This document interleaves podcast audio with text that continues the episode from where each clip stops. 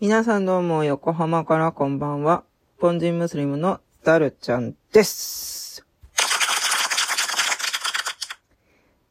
先に言っておきますが、このラジオを聞いていただいている方は、ぜひリアクションボタンを押すことを忘れずにお願いします。えっ、と、今日も、えーテーマ特に決まってなくて雑談をしたいと思うんですけど、えー、そうなると何話したらいいかわかんないもんですね。っていうのは嘘。実はこれね、あの、2回目の収録なんですよ、今日は。あの、1回目がね、なんかあまりうまく話せなかったから、あの、消しちゃったんですよね。で、もう今日はラジオはいいやって思って、うん、もう寝る準備をしてたんですけど、いやー、待て待て、えー、やっぱね、なんか話したいって思って、えーっと、2回目、頑張ってます。今日はね、あのー長男の英語の療育の最終日だったんですよね。本当はね、あの、続けたかったんですけど、でも、ちょっとね、1回につき2時間で、えー、まあ、それがね、1万5千円もするんですよ。税別ね。1万5千円して、で、それ月4回行ってて、だから合計で6万6千円してたんですよ。で、まあ、本当はね、毎日行った方が良かったりしてね、まあそうするととんでもない金額になっちゃうからね。だからちょっとできなかったんですけど、でもまあ、この6万6千円も正直結構大金なので、で、私たちまあそんな裕福な家庭じゃないので、あの、やっぱりちょっと続けるのは難しいけど、でもやっぱりね、これだけで長男はすごく成長してくれたので、やっぱりこう少しだけ続けたいって思ったんですよ。でも、そう、今日ね、相談したら、ちょっとその、なんていうのかな、えー週一で、やっぱこう、予定を組んでるから、あのー、2週間に1回とか、なんか月2回とか、なんかそういうのはできないって言われて、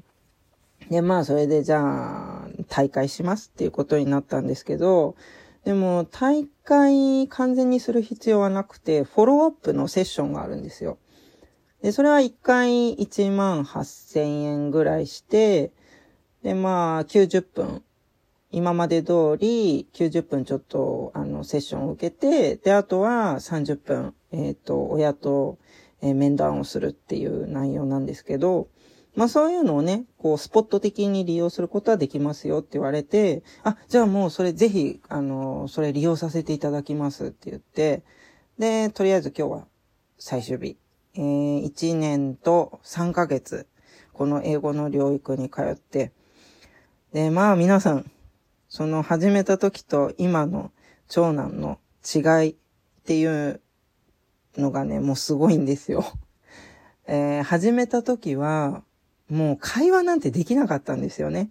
長男とね。で、私が何を言っても、オウム返ししかしなかったんですよ。で、まともに、なんて言うんですかね、意思の疎通ができたとしても、はいとか、いいえとか、それぐらいしか言えなかったんですよ。あとはもうなんか、なんですかね、もちろんなんか単語とか、あの、言葉とか分かってはいるんですけど、それの使い方がね、分かってなかったんですよね、まだ。で、私も結構限界だったんですよ、その時。もうなんか、長男はこのまま成長しないんじゃないかって思ったんですよ、その時は。で、私、それ、まあ、あの、もちろん旦那さんもね、あの、一緒に育ててるわけですから、長男の状態をよく知ってるわけですよ。で、旦那さんも、やっぱりなんか、なんて言うんですかね、もうこのままこの子は成長しないんじゃないのかってすごくしん、同じように心配してて、で、彼の、えっと、アメリカに住むお母さんに、あの、相談したんですよ。もうどうしたらいいかわかんないっていう風な感じで。そしたらそのお母さんの近所に住んでる家族で自閉症の男の子がいて、で、その英語のね、療育、ABA って言うんですけど、その ABA を始めるまでは一切一言も話せなかったのに、6ヶ月で、もうなんかペラペラ普通に話すようになったらしいんですよ。で、それでお母さんがね、じゃあちょっと経済的に私も手伝うから、通わせてみたらどう？って言われて、で、私探したんですよ。で、それで東京の田町に、あの、ABA の事務所があって、で、そこに問い合わせて、まあ、通うようになったわけなんですけど、いやー、本当にこれで変わるかどうかって思って、まあ、せめて長男の母国語が英語なので、その今まで受けてた療育は全部日本語だったから、じゃあ、英語で受けたらなんかやっぱちょっと違うのかなーって思ったんですよね。期待はしました。で、今、もう全然コミュニケーション取れます。もうなんか、しかも自分から、あの、お腹すいたとか、あの、お菓子食べたいとか、ジュース飲みたいとか、要求をね、言えるようになったんですよ。で、もう一つが情緒がめちゃくちゃ安定してます。やっぱり自分の言いたいこととか要求とか、まあ、気持ちっていうのを伝えられるようになるだけで、本人の中でね、フラストレーションっていうのがたまらないたまらないんですよね。まあそれ私たちも同じだと思うんですよ。こう、気持ちとかなんかいろいろうまく表現できない時ってもやもやするじゃないですか。で、まあその自閉症の人にとっては、まあ私自身も当事者なんですけど、やっぱりね、その、えー、感情のね、コントロールがうまくできないんですよね。コミュニケーションがうまくいかない上に、感情のコントロールもうまくいかないから、だからダブルパンチみたいになるんですよね。その分、普通の人がもやもやってなるものが私たちにとっては爆発になるんですよね。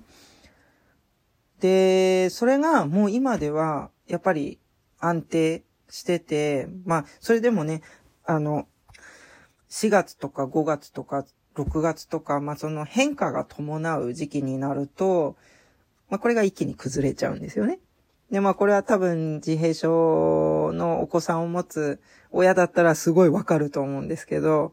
やっぱりこの時期になると、今までできてたことが全くできなくなったりとかするんですよ。ああ、これがね、結構しんどいんですよね。普通に話せてたのに、ねえ、ああ、ああ、言うだけになっちゃったとか、トイレできてたのにできなくなったとか、あの、赤ちゃん帰りするみたいな。まあ、それだけのストレスを受けてるんですよね。うちの猫も、やっぱり長男が生まれた時、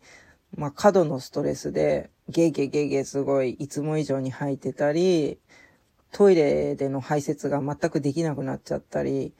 もう本当にひどかったんですよね。で、まあ自閉症のこの子にとっても、まあ話せないから、なんでそんなにストレスを感じてるのかっていうのが気づく、気づくのがすごく難しいんですけど、でもまあ、ここまで来れば、もう小学校1年生になるんですけど、まあ、ここまで来ればね、もう大体パターンが見えてくるので、分かってくるから、だから、あの、ああ、こうなるんだなーっていうのが、まあ、分かるだけでも、まあ親も楽なんですよね。ただもう今から心の準備をしているんですけど、結構しんどいんですよね、その時期親も。だから ちょっとね、今から、あの、私もね、ドキドキしてるんですけど。ね、4月1日から、もう月に23日分通える、あの、受給者証が使えて、ごめんなさいね。ちょっと今日本語変だったよね。まあいいや。えー、放課後デイサービスに行くんですよね。まあ、完全に日本語対応なんですけど、あの、これがまたね、面白いことに、コミュニケーションが取れるようになった長男がね、あの、他人に興味を持つようになったんですよ。なので、その ABA に通い始めて3ヶ月ぐらいで、あの、自分の、えー、通ってるそのクラスの子供たちに対して興味を示すようになったんですよ。で、その、で、友達ってみんな日本人じゃないですか。日本語で喋ってて。で、興味を持つイコールコミュニケーションを取りたいですから、長男はね、どんどん日本語を覚えるようになってきたんですよ。で、今では割と割合的には英語と比べると多くて、もうなんか7、3ぐらい。あの、7割ぐらいはもう日本語になってるんですよ。で、ちょっと英語と混ぜ混ぜだからって、あの、たまに何を言ってるかわかんないこともあるんですけど、でも、あの、あ、放課後デイサービス日本語だけでもなんか全然いけそうだなって思ってて、まあ、ちょっとねい、いろいろ楽しみかなって感じです。はい。では、そうですね。まあ、もう11分ですし、もうすぐ終わっちゃうので、今日はここでおしまいです。えー、何かご質問あれば、できる限りラジオで答えますので、えー、各 SNS の DM 経由でお気軽にお便りください。で、ブログなど配信リストのプロフ欄に貼ってあるリンクから、あの、飛んでみれますので、ぜひそちらも、えー、ご確認ください。で、あの、再度言いますけど、リアクションボタンを忘れずに必ず押してください。励みになりますから。いいですか？では、えー、この辺で。さようなら。バイバーイ。